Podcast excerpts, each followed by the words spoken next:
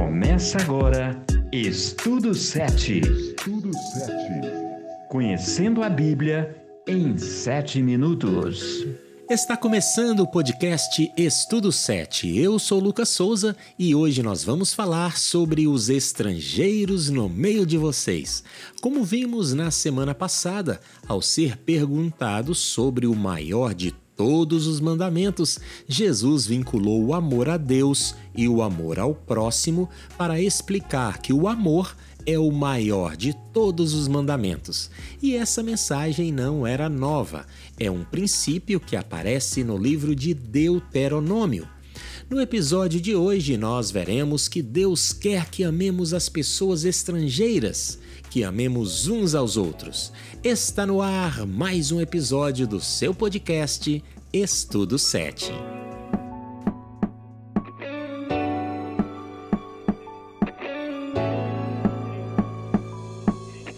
Moisés quebrou as tábuas da lei, dando a entender que, assim como o povo havia quebrado seu concerto com Deus, da mesma forma Deus estava rompendo seu concerto com eles.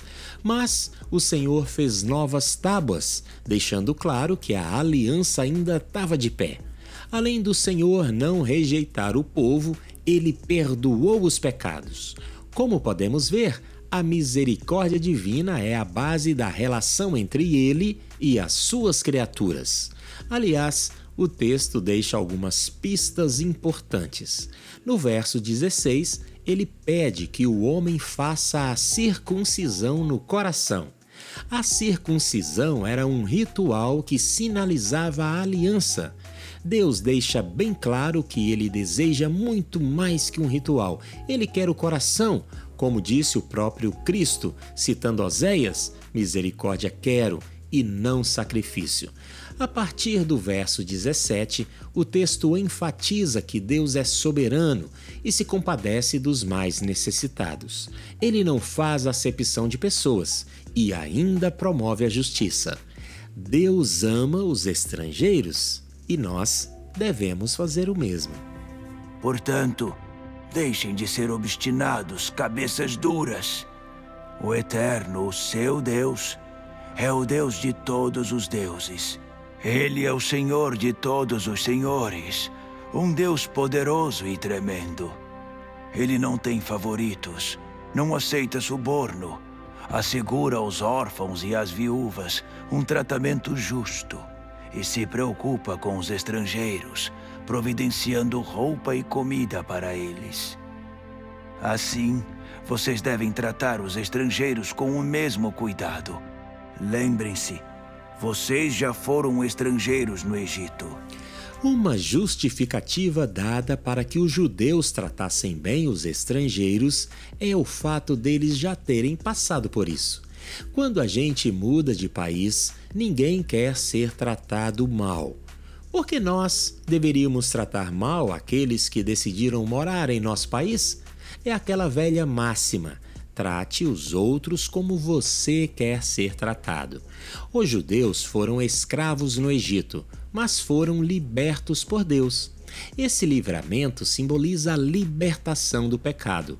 Todo aquele que é redimido precisa olhar com outros olhos aqueles que ainda estão escravizados. A lei judaica inova ao trazer esse princípio de empatia. Antes mesmo do conceito de direitos humanos que temos hoje, a Torá aplicou justiça social aos marginalizados, aos órfãos, às viúvas e aos estrangeiros. A justiça deve ser estendida a todos. Essa forma de tratamento fazia de Israel um lugar diferente do mundo antigo, uma luz entre as nações. Diversas vezes, os escritos dos profetas alertaram sobre o tratamento com os oprimidos e marginalizados. Para Deus, importava mais a misericórdia que um sacrifício. De nada adiantaria se os rituais estivessem acontecendo de forma correta, se entre o povo não houvesse justiça e graça. Quando você emprestar alguma coisa a outro israelita e ele prometer como garantia de pagamento a capa de dormir, não entre na casa dele a fim de pegar a capa, mas espere lá fora até que ele a traga para você. Se ele for pobre, não fique com ela durante a noite. Devolva a capa ao dono antes do pôr do sol, para que ela seja usada como cobertor. Não explore o empregado pobre e humilde, que é pago por dia, seja ele israelita ou um estrangeiro que mora na cidade onde você vive. Pague o salário dele no mesmo dia, antes do pôr do sol, pois ele é pobre e espera ansioso pelo dinheiro. Se você não pagar, ele gritará a Deus, o Senhor, contra você, e você será culpado de pecado. Em Deuteronômio 24, vemos novamente o Senhor se importando com a dignidade humana. Deus pede que respeitemos as pessoas na hora de cobrar quem nos deve.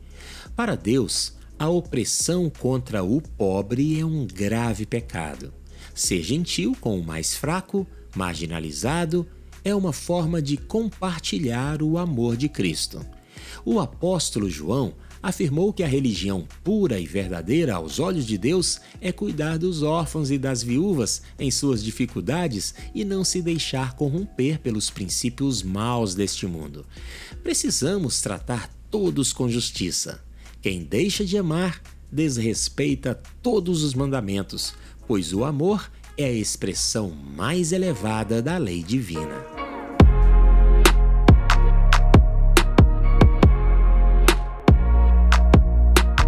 Final de mais um episódio, é sempre muito bom estudar com você.